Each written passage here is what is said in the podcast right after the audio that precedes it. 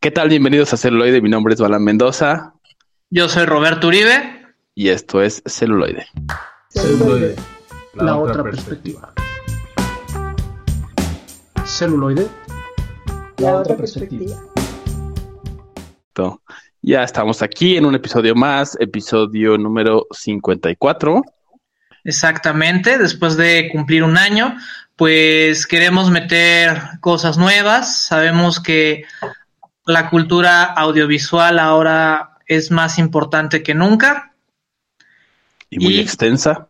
Muy extensa. Entonces, como hay más películas que vida y también hay más series que vida, entonces pues ahora el primer viernes de cada mes, empezando por este, se lo vamos a dedicar a las series. Exactamente. Primer viernes de cada mes, series, entonces haremos el recorrido, que también hay bastante eh, que ver, bastantes cosas. Obviamente lleva mucho más tiempo porque pueden ser varias temporadas, ¿no? Pero, pero hay cosas interesantes ahí también. Sí. No, y este, empezando con noticias, o sea, noticias malas para el cine y para todos los que no creen en, en el COVID, hmm. pues este Robert Pattinson dio positivo a COVID-19, entonces pues la esperadísima película de The Batman va a sufrir retrasos por protección del crew y por el mismo Pattinson. Claro, entonces quién sabe hasta cuándo puedan retomar este la filmación, ¿no? Exacto. Pues sí, malas noticias, pero bueno, a veces Así pasa con algunos proyectos y, algunos terminan siendo bastante, bastante buenos a pesar de tanta espera. a ver si este es uno de ellos. Y también esta semana, me parece que el 2 de septiembre cumplió años Salma Hayek, que la recordaremos, o por lo menos yo la recuerdo muchísimo en esa mítica escena y en su personaje de Pánico Pandemonio. Así es. En la película Dust to the Down o Del Crepúsculo al Amanecer de Robert Rodríguez con la participación del, del Innombrable. con, es un guion original del Innombrable, pero esa no la, no la dirigió él, ¿no? Pero bueno. su cuate, el Roberto. exacto. Su hermano del alma. Sí. Y bueno, este, basta de chorizo, vamos con la maciza. Así es. Y la primera este, serie que yo les quiero recomendar el día de hoy es del año 2008 y terminó en el 2013, me parece. 2014 la séptima. Ajá, 2014. Entonces son siete temporadas y estoy hablando de Sons of, Anarchy o Los Hijos de la Anarquía, malamente traducida al español como Los Indomables. Sí, es. yo no sé por qué. Yo no sé por qué exactamente creyeron. Ya lo hemos hablado en varios episodios que a veces sienten que ciertas cosas son más atractivas que es difícil, ¿no? Traducir este de repente algunas cosas, pero creo que en otras no tanto y aún así es más como un tema cultural eh, de quienes estén designados para hacer como la traducción oficial de las series, ¿no? O sea, de repente sí es como, sí entiendo, ¿no? Que, que vean la, la serie, como que el feeling y todo esto, pero ¿por qué cambiar tanto el sentido, ¿no? Pero bueno, esos ya serán Igual es tema para otro episodio, así los peores doblajes en el cine, así de cómo Exactamente. Así. Estaría bueno. ¿Cómo pasamos de Home Alone a mi pobre angelito? No lo sé. Posiblemente nunca lo sabremos. Sí, sí. Pero bueno, ya podemos especular. Sí, podemos especular. Este, ya entrados más en la serie, eh, los Hijos de la, de la Anarquía o Sons of Anarchy, nos relata la historia de un club de motociclistas en la cual existe una lucha de poderes entre este, el actor este, Christian Human, que representa al personaje de Jack Steller. Charlie, Charlie Hunnam. Ajá, Charlie Hunnam. Y de Ron Perman, que representa al personaje de Clay Morrow. En... personaje y, conflictivo. Sí, sí, sí. O sea, realmente eh, aquí el antagonista mueve la serie de una manera increíble, que justamente es este Ron. Ron Perlman. Ajá. Y como dato curioso, ellos dos también trabajan y comparten créditos en la película de Pacific Rim, la primera. Si no la recuerdan, la mencionó nuestro amigo recurrente que ahora está ausente el buen Hugo Sinache, bajo la dirección de Guillermo del Toro. Así es, y también pueden recordar por ahí en eh, La leyenda de la espada, El Rey Arturo de Guy Ritchie de 2017, ¿no? Por ejemplo. Por si no, lo, no los tienen ubicados y pues por supuesto Hellboy. Así es. entonces, para que vean la calidad de actores que tienen este, esta serie, todo empieza cuando Jax encuentra los diarios o una especie de diario de su padre, que es uno de los fundadores junto con Clay, este, el club de motociclistas. Sam Crow. Ajá, Sam Crow. Y pues este, el, personaje de Jax empieza a, entender un poco más a su padre a través de estos diarios y empieza a cuestionar, ¿no? El, el quehacer del, del grupo, ¿no? Vemos que ahí tienen ciertas relaciones con tráfico de armas, tienen problemas raciales. Entonces, a lo largo de toda la serie, vemos una serie de mentiras y traiciones y todo por la obtención de poder. Que es interesante también cómo se eh, autorregulan, ¿no? O sea, tienen su mesa directiva, ¿no? Su mesa de, consejo, y hay un presidente, y hay un vicepresidente y, y demás eh, cargos, ¿no? Honoríficos y todo. Entonces, todo lo hacen hasta cierto punto democráticamente, ¿no? Sí, Pero también vemos como en toda democracia, de repente los intereses eh, de algunos pues tratan de eh, pasar por encima de ella, ¿no?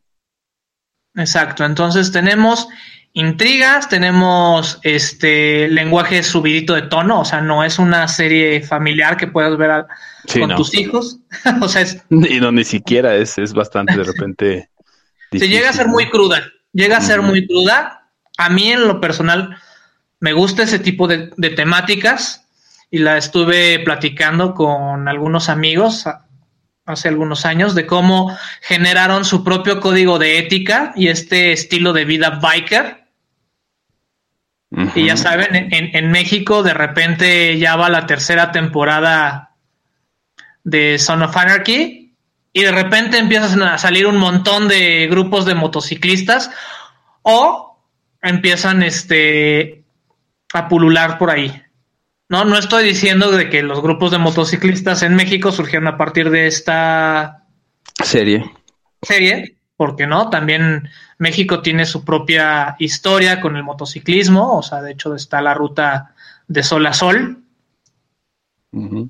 Sí, pero de alguna manera sí tuvo un auge después de, o sea, cuando salió Sons of Anarchy, pues tuvo otra vez un, por ahí un revival, ¿no? O sea, mucha gente le pareció padre y pues quisieron también ya sea unirse o, o, iniciar, los clubs. Exacto. Y también otro de los personajes eh, que, que mete ahí mucho, como mucha condimentación, por así decirlo, es Yema, ¿no? Sí, Yema, que, es la, la mamá de Jax. De Jax, pero también era, pues obviamente, esposa de, de su papá y después se vuelve novia, ¿no? De novia diamante de, de Clay. Entonces por ahí también es, es un, una figura importante dentro de la serie. Y la actriz es Katie Seagal, que pueden ubicar de Married with Children, ¿no? Esa serie cómica, bastante, bastante buena, ¿no? Sí, y en lo personal, mis personajes favoritos de esta, de esta serie, este es Flip y Trigger, ¿no? O sea, creo que son buenos personajes de apoyo y tienen ahí sus, sus propias historias.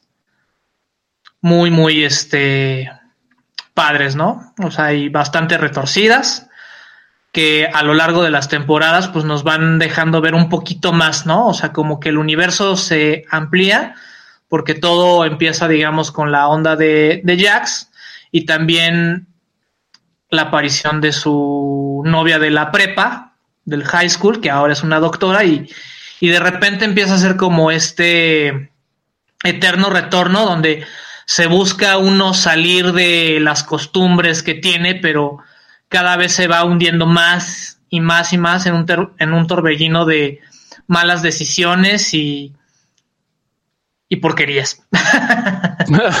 pues sí, también es un, poco el, tema de las malas decisiones y las consecuencias, ¿no? De repente no las vemos de inmediato y las vamos viendo mucho después. Y creo que eso también hace que, que la serie tenga como todo este atractivo, ¿no? Justamente ahorita estaba viendo como todos los nombres, ¿no? Eh, no me acuerdo de todos, pero justamente vi el de Opie, que también es un personajazo y que en alguna de las temporadas, pues de repente, boom, ¿no? Es, es un giro de tuerca tremendo. Y este, pero es muy, muy buen personaje, ¿no? Y también eso me gustó que no este, pues sí, que la hacen un, poco más real, ¿no? Que no, hay ningún personaje intocable, que todos pueden pasar por algo bastante eh, cruel o bastante feo o incluso morir, ¿no? Entonces eso, eso está pues interesante porque de repente si es muy fantasioso pues no, no sucede nada de esto y, pierde uno también como conexión y la serie pierde profundidad, ¿no? Exacto. Y bueno, un tanto para cerrar, me gustaría destacar la participación de un actor, ¿no? Que en este, en esta ocasión la hace de un transexual en, proceso eh, llamado Venus y es interpretado por Walton Goggins. Eh, a este actor yo lo conocí en la serie de Justifier o Justificable. Mencionamos un poco de esta serie este, en nuestro capítulo de The Western. Entonces aquí reaparece con un personaje completamente extravagante, por así decirlo. ¿no? Venus Van Damme. Exactamente. Y en la de Justifier. Y que le imprime mucha fuerza, ¿no? Es, es, el antagonista. Entonces vemos el cómo, el cómo pasa de ser, digamos, el, el antagonista de la serie a ser, digamos, un personaje de apoyo, pero la versatilidad y, todos estos detalles que le llega a meter al personaje está muy, muy, muy padre. Sí, es cierto. Y también por ahí incluso sale este Danny Trejo, ¿no? Este, sale Danny Trejo, sale Marilyn Manson. Entonces también tenemos así como estrellas invitadas. Ajá, que salen algunas temporadas, un, algunos episodios, entonces está bastante bien.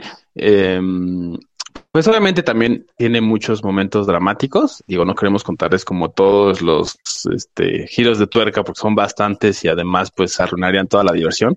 Si no la han visto y no, no les se las han spoileado, pues eh, pueden comenzarla, ¿no? Son siete temporadas, entonces van a tener para un rato.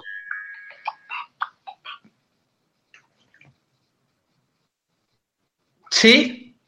Y este, en lo personal, yo lo hubiera dejado en la temporada 6. Siento que la, que la 7 ya está de más. Pero. Sobradita. ajá. Sí, se le rescatan cosas, ¿no? Pero creo que también yo opino que la 6, o sea, tuvo como todo para dejarlo ahí y que es algo que de repente sucede, ¿no? Pero. Exacto. Ya ustedes nos dirán nos dirán, esperamos sus comentarios en las redes sociales. Vamos ahora con algo de Sons of Anarchy. Y regresamos con más perspectivas y más series aquí en celuloide, la otra perspectiva.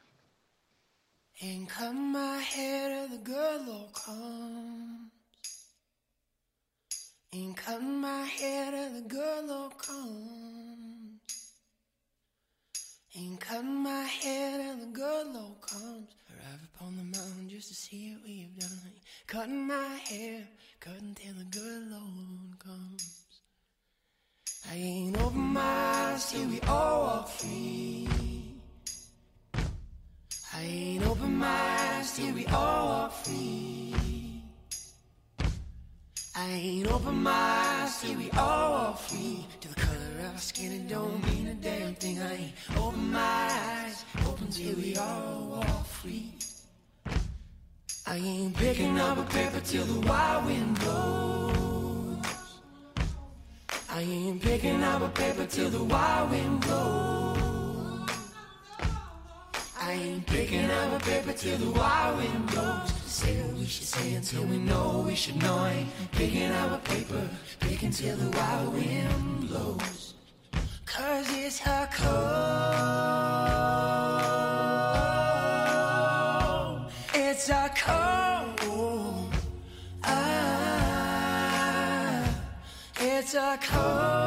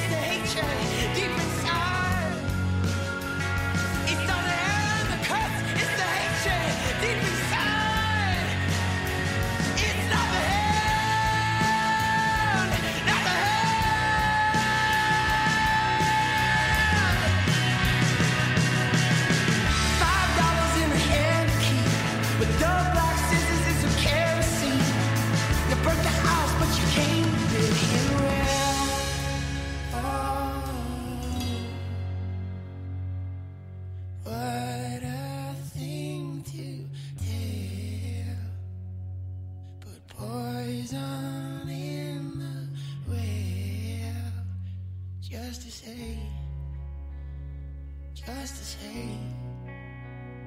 Just the same. Just the same.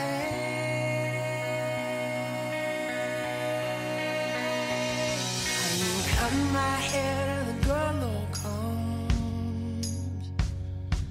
Link cut my head and the girl comes. I ain't cut my hair.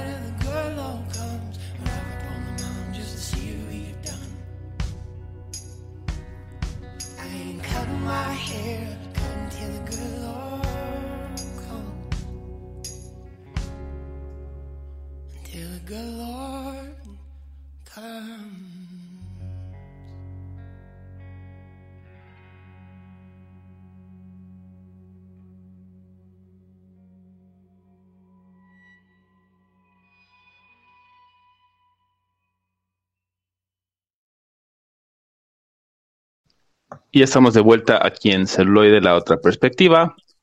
También les queremos recordar que tenemos el correo contacto arroba celuloide.live, estamos en Instagram, estamos en Facebook, entonces si quieren dejarnos algún comentario, incluso en vivo, tenemos por acá el chat en Spreaker, ahí pueden eh, localizarnos. Es correcto. Y pues bueno, ahora avanzamos un poco en el tiempo si es hasta septiembre, justamente este mismo mes, pero de 2013. Y ahora vamos con una serie eh, que en lo particular me gusta bastante. Tiene por ahí igual algunos tumbos que no me encantaron, algunos giros que no me encantaron, pero creo que es bastante, bastante buena. Es The Blacklist, ¿no? La lista, la lista negra.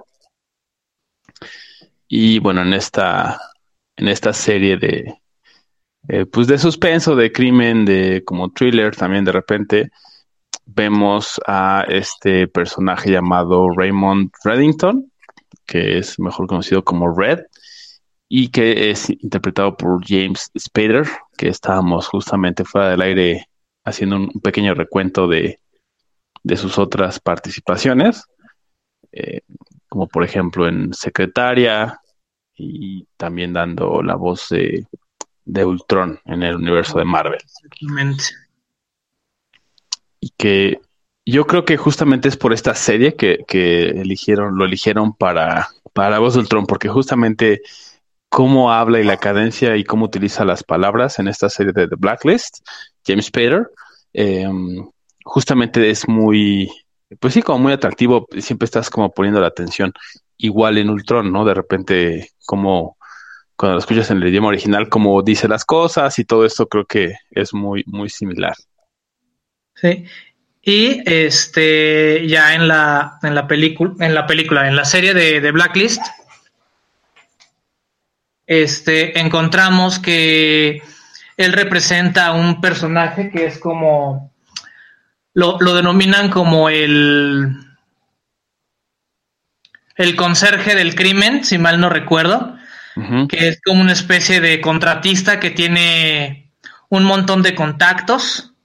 Y hay momentos en el cual este, me recuerda a Hannibal Lecter, ¿no? Como que tiene estos tintes de Hannibal Lecter, donde este ser con intelecto superior manipula a la misma policía para sacar este, situaciones benéficas. Sí, y justo es, eh, sí, yo concuerdo con eso, el, el, el, perfil, digamos, de, de, Red es, pues sí, un poco psicopático, ¿no? Y sí podemos ver que, pues sí, todas las personas son una herramienta para él y cualquier cosa puede ser una herramienta para él. Se vuelve un, em, uno de los más buscados por el FBI y está interesante, me gusta mucho cómo inicia y creo que por eso el piloto fue tan exitoso, ¿no? Se ve que está fuera de, las oficinas centrales de, del FBI y de repente entra, eh, dice su nombre y se pone en posición eh, de arresto, ¿no? O sea, pone sus manos detrás de la cabeza, se pone en rodillas y pues vemos que, que es una alerta roja, ¿no? Por el nombre que dio, por ser uno de los más buscados y de ahí empieza como todo el, todo el tema. Y siempre está como mucho el tratar de saber qué es lo que, lo que va a hacer después, ¿no? Tanto por parte del, equipo del FBI como por parte de nosotros como audiencia. Entonces creo que eso también es algo que le da bastante sabor y que nos mantiene curiosos y nos mantiene entretenidos. Sí, y en particular, pues también este tiene esta relación con, su hija, ¿no? O sea, ya sabes, eh, mi padre fue un criminal extremadamente buscado por el FBI, yo soy una de las agentes del FBI, ¿no? O sea, y tengo una mala relación con el padre, y a lo largo de las temporadas vemos cómo están en este estire y afloje, ¿no? Así como él queriendo recuperar de cierto modo la relación con su hija y ella intentando recordar algo bueno de su padre. Sí, es que por, y justamente es el, el, tema, ¿no? De las primeras como tres temporadas que ella todavía no sabe bien, o sea, no tiene como sus recuerdos tan, tan bien. Entonces, eh, no sabe, ¿no? Y solo, solo vemos eso, que Raymond tiene como un interés así, filial, como de padre por ella, pero nadie se, o sea, bueno, es como un poco obvio, pero nadie lo dice como tal en la serie hasta creo que en la tercera temporada. Y em, bueno, se llama The Blacklist porque justamente él cuando se entrega dice yo tengo una lista de sujetos que son totalmente peligrosos y que seguramente les van a ser de, de interés a ustedes como un equipo de FBI que busca a este tipo de personas y son personas que ustedes no van a tener en sus listas, ¿no? No son nadie de los más buscados del FBI, son gente que opera en las sombras, ¿no? Gente que ustedes ni siquiera conocen, pero que son totalmente peligrosos. Entonces, es este también antihéroe, ¿no? Que agarra y, y, les lleva, pero sigue teniendo él sus intereses y sigue teniendo como todas sus demás operaciones que pueden no ser eh, legales, pueden no ser morales, etcétera. Entonces, definitivamente es un, un gran personaje. Eh, la serie está bastante bien llevada. Le digo, tienen por ahí algunos cambios y creo que todos fueron planeados, pero de repente pueden llegar a ser como, como confusos. forzado. Sí, pues sí, confusos. Tuvo su serie spin-off, la cual este fracasó y luego regresaron al elenco original por una temporada o dos más. Entonces, el spin-off se lo pueden brincar. De lo demás está bastante padre. Y ahorita me acuerdo de un episodio este, en el cual, según esto, están buscando a una a un terrorista internacional, ¿no? Y, y la protagonista, que ahorita se me fue el nombre de la actriz, este, se, se acerca mucho a una este, mujer altruista, ¿no? Que tenía ayuda a los niños de Sudáfrica, a- o sea, tú decías es tan bonita y al final tiene el, el giro de tuerca de que justamente esta Ella es la que- civil era una fachada del verdadero plan. Sí, exactamente. Ella es justamente la que hace que, pues, roben, secuestren a personas y las mantengan en, este, en cautiverio y bueno, entre otras cosas, ¿no? Entonces, sí, eso a mí también se me hace interesante y creo que también eso hace mucho la serie, ¿no? De repente te presenta cosas que, Que tú dices, parece- va por acá, va por sí, que va la por un banda". lado y después se va hacia el otro lado, pero también que, que pudieran parecer que están en la, o sea, que vemos en algunas noticias y dices, pues ahí hay algo raro, ¿no? Y como Sí. que es un poco ese guiño hacia, pues sí, seguramente pasan ese tipo de cosas, ¿no? No te están diciendo tampoco como la verdad, pero sí te están ahí como dejando ver qué puede pasar y que seguramente pasa, ¿no? Sí, no, o sea, sabemos que la realidad supera a la ficción, pero yo creo que en esta serie nos dan pequeños guiños, ¿no? De que de repente hay situaciones que vemos en las noticias o de que nos enteramos que tiene un montón de, de intereses atrás y nada más vemos la punta del iceberg. Así es. Y bueno, por ahí también está un personaje que se llama Tom King, que es el esposo de, de um, Liz, y que por ahí justamente se me hizo interesante como todo ese plot, ¿no? Como todo ese misterio que tiene. Oh, Eh, sí. Con Redding, con Reddington y de repente con Liz y después incluso por sí mismo, ¿no? Hay por ahí justamente un capítulo, si no me acuerdo mal, es de la tercera temporada que tiene que hacer como, pues ir a conseguir información. Y es bastante bueno porque tiene como mucha acción, ¿no? En ese sentido, si les gusta eso, pues, eh, o, o las series de acción, las películas de acción, es un muy buen capítulo donde él, pues, eh, elimina, ¿no? Como a todos estos mafiosos rusos, pero lo hace con, con engaño y lo hace bastante, bastante padre, ¿no? Entonces tiene como de todo, tiene ese suspenso, tiene de repente algo más psicológico y también de repente tiene mucha acción. Es correcto. Y pues ahora los dejamos con algo de, de Blacklist para regresar con más series aquí en celuloide, la otra perspectiva.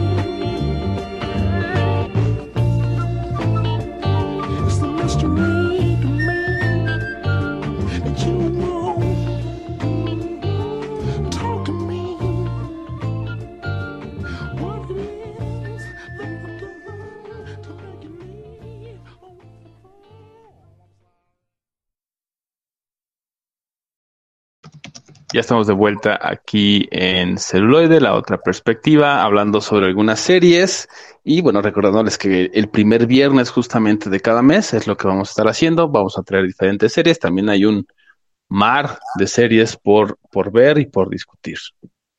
Sí, y si quieren que discutamos o comentemos alguna serie aquí en su podcast de audiovisuales de preferencia, este, háganoslo saber, ya sea vía correo, vía redes sociales. Así es. Y bueno, ahora nos vamos al 2016, ya nos estamos acercando un poquito más a nuestro presente.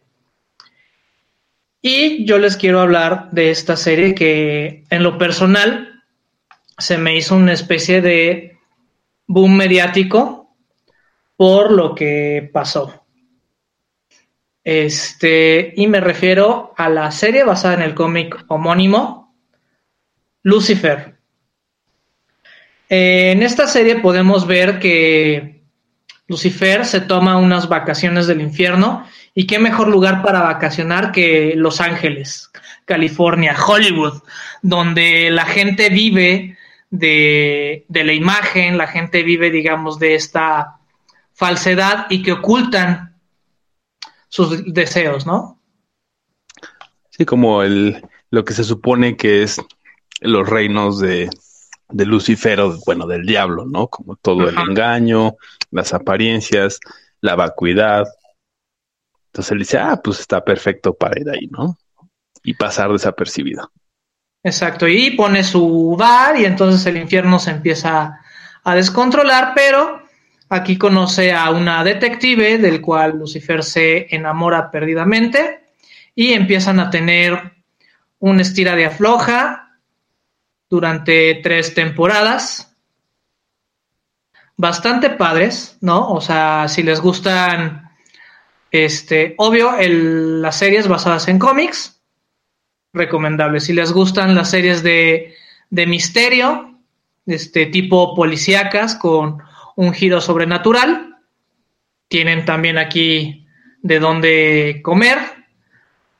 Y este, el fenómeno mediático surgió hace unos tres años, más o menos, cuatro años, porque Lucifer estaba terminando su tercera temporada cuando Universal dice que le sale demasiado cara continuar con, con la misma serie y entonces la cancela.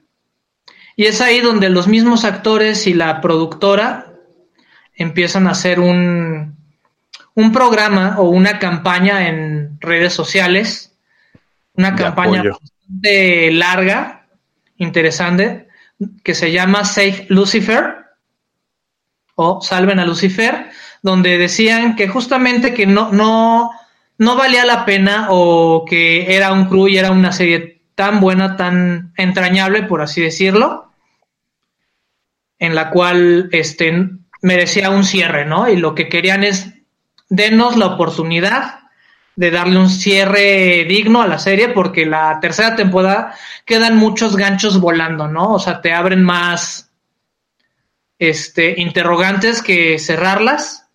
Yo creo que ellos planeaban tener, no sé, ocho o diez temporadas como ahora se acostumbra. Sí, definitivamente cuando te cancelan, pues eh, pues queda todo ahí como mal, ¿no? Es especialmente si no es algo planeado, porque usualmente dicen, bueno, vamos a tener cuatro temporadas, entonces tienes todos los arcos y ya sabes que los tienes que cerrar, ¿no? Pero como dices, si tenían a lo mejor seis, ocho y de repente te la cortan a la tres, pues sí es como, ¡ah! incluso los mismos fans pues quedan devastados, ¿no?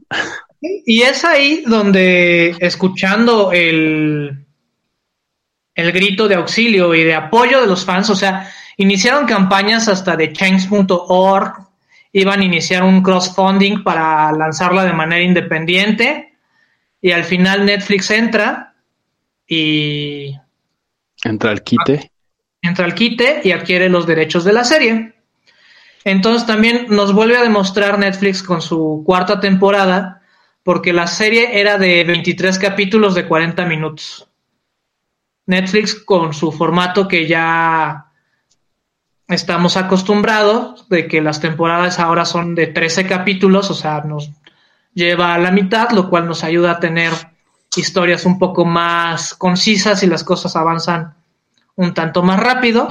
Sí, como más dinámicas, ¿no? Ajá.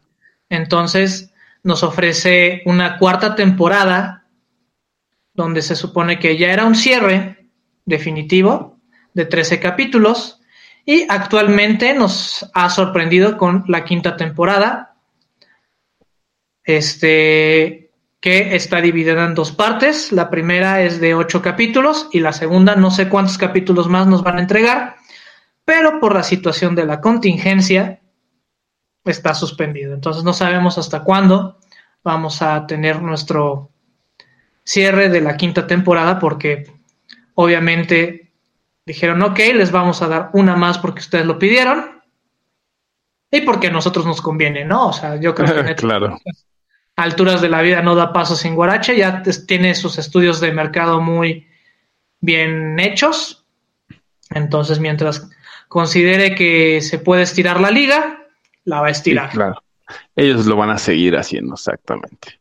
Por ahí estaba viendo que también aparece Trisha Helfer como mamá ¿no? Y ella también, me acuerdo mucho de ella de Battlestar Galactica, del reboot de Battlestar Galactica de unos años, de hace unos años. Entonces, también si les gusta, ¿no? Como todo eso de la ciencia ficción, del horror, del misterio, creo que es una, una serie que les va, les va a agradar. Sí, y también tenemos a un rostro conocido de la serie de de Smallville, no es cierto, de Luis de Smallville, sí, sí, de Smallville. Smallville, sí, Tom Welling.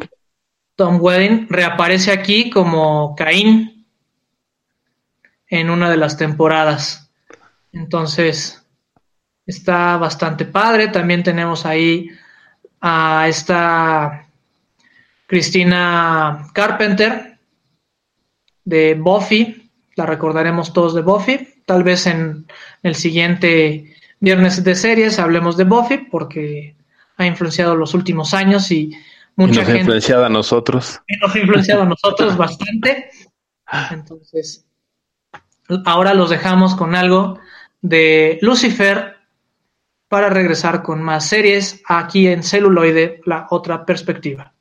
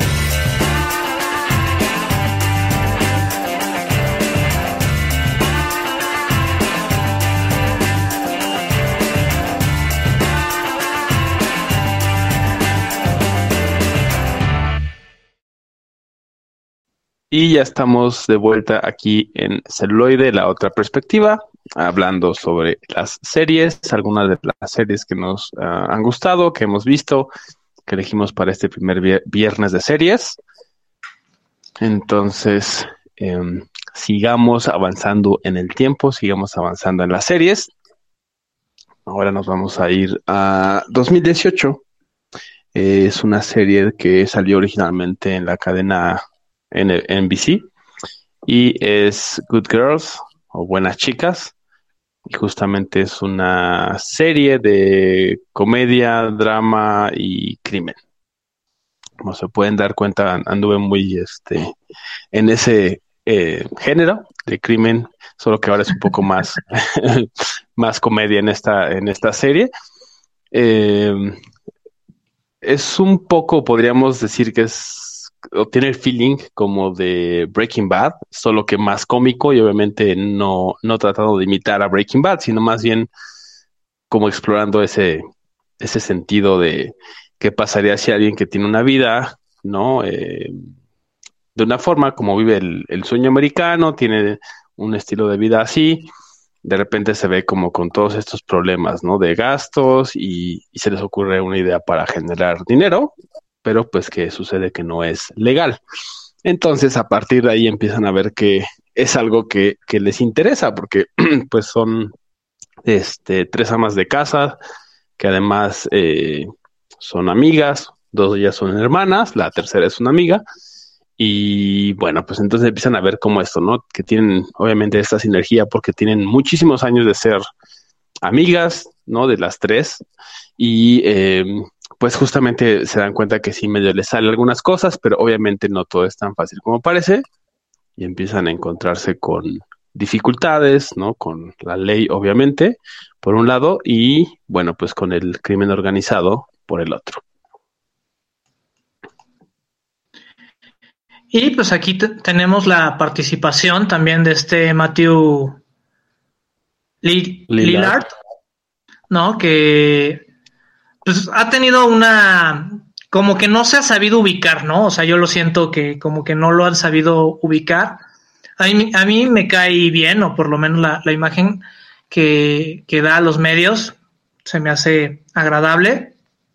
O sea, él ha tenido papeles, digamos, secundarios en, en el cine, o sea, ha estado en Scream, ha estado en Trece Fantasmas, este, una onda más fresca es, ha sido Shaggy, ¿no? En, en, en esas horribles películas de Scooby-Doo que no queremos recordar. Así es. También está por ahí eh, Christina Hendricks, obviamente es Beth, ¿no? Que es como la, líder que pueden recordar por Mad Men, por ejemplo. Em, y bueno, tienen como todo, todo eso también. Este, uno de los eh, actores o actrices justamente es transgénero. Eso es algo interesante de, de la serie, ¿no? Entonces es eh, una chica que en la serie es chica y está en la transición hacia ser un chico transgénero. Entonces, lo curioso, lo interesante es que eh, la actriz también estaba en ese proceso y los escritores incluyeron eso. O sea, le dijeron, oye, eh, pues vamos a incluir eso en la serie, ¿no? ¿Qué te parece? Y fue como, ah, ok, pues sí, ¿no? Entonces fue de la mano. También viene en esta ola de la inclusión, ¿no? O sea, antes era difícil encontrar ese tipo de personajes o ese tipo de temáticas en algunas series y ahora ya lo, ya lo son más, sí, más permisivos, más inclusivos, pero se me hizo interesante, o sea, está padre que, o sea, si lo hace, si, si se ha hecho para otros lugares, otras producciones, porque no debería hacerse en este caso? Entonces me hizo bastante padre, bastante considerado también, porque al final el actor, bueno, la actriz que ahora es actor, pues obviamente eh, estaba haciendo ese cambio, ¿no? Lo integraron y creo que quedó bien porque también le añade, ¿no? Todo este este, la, la tensión en ciertos momentos y bueno, como eso que también hablan sin tantos tapujos, creo que también contribuye mucho a, este, a esta conversación.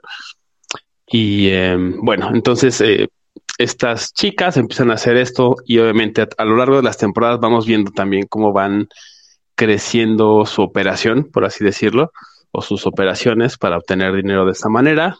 Y pues obviamente primero empiezan robando, después empiezan ya más bien falsificando, haciendo contrabando, etcétera.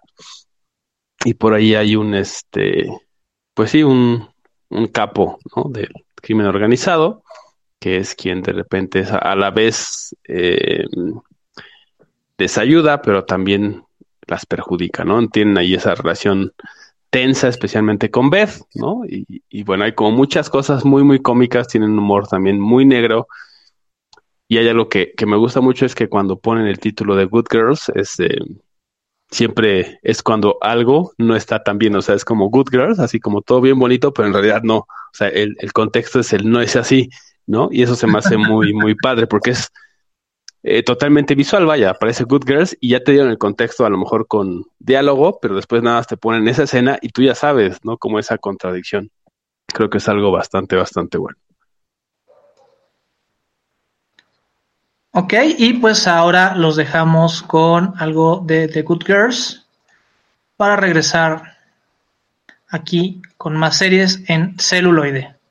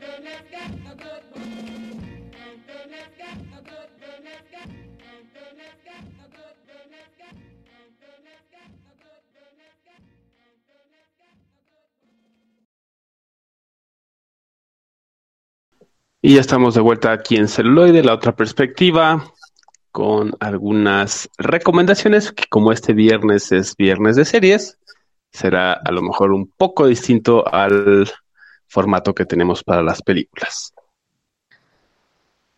Sí, y este, justamente de las series que les comentamos, les vamos a recomendar ya sea un capítulo en especial o una temporada. En lo personal, yo de Sons de Los Hijos de la Anarquía, Sons of Anarchy. Les recomiendo la temporada 3. Siento que es donde más cambios y es el, brinco de, de, pasar a pensar en, en, chiquito y empezar a pensar en grande, ¿no? Es cuando las cosas ya empiezan a, a tronar, pero en grande, ¿no? A gran escala.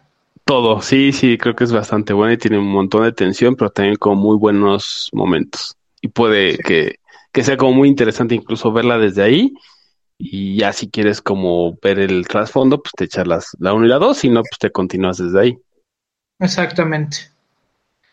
Y en el caso de Lucifer, les recomiendo la primera temporada de, de Netflix, o sea, la cuarta temporada, donde vemos cómo se altera la relación del de la detective y de Lucifer cuando aparece Eva, la primera mujer del mundo mundial, de acuerdo al canon judío-cristiano.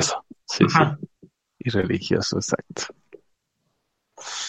Y bueno, de The Blacklist yo les recomiendo un, les voy a recomendar unos capítulos para que más o menos pique su interés. Eh, uno de ellos es The Freelancer eh, de la primera temporada y el otro, eh, no recuerdo el nombre, pero es el octavo de la quinta. Entonces pueden ver ahí a lo mejor uno o dos antes unos dos, uno dos después y van a agarrar un poco el contexto y van a decir, ¡Ah! ahora necesito saber todo lo demás y entonces a lo mejor les va a hacer mucho más sentido. Ya, ya, ya, ya, ya se avientan todas las temporadas. Exactamente. o a lo mejor pueden ir diciendo, ah, pues este capítulo no me interesa tanto, no tiene tanto trasfondo, va. Lo, lo, este. Lo brincamos. Exacto. Y de Good Girls, creo que la segunda temporada, digo, solamente hay tres, pero la segunda igual empieza, o sea, la primera pues al final nos vamos como conociendo y eso, pero en la segunda ya podemos entender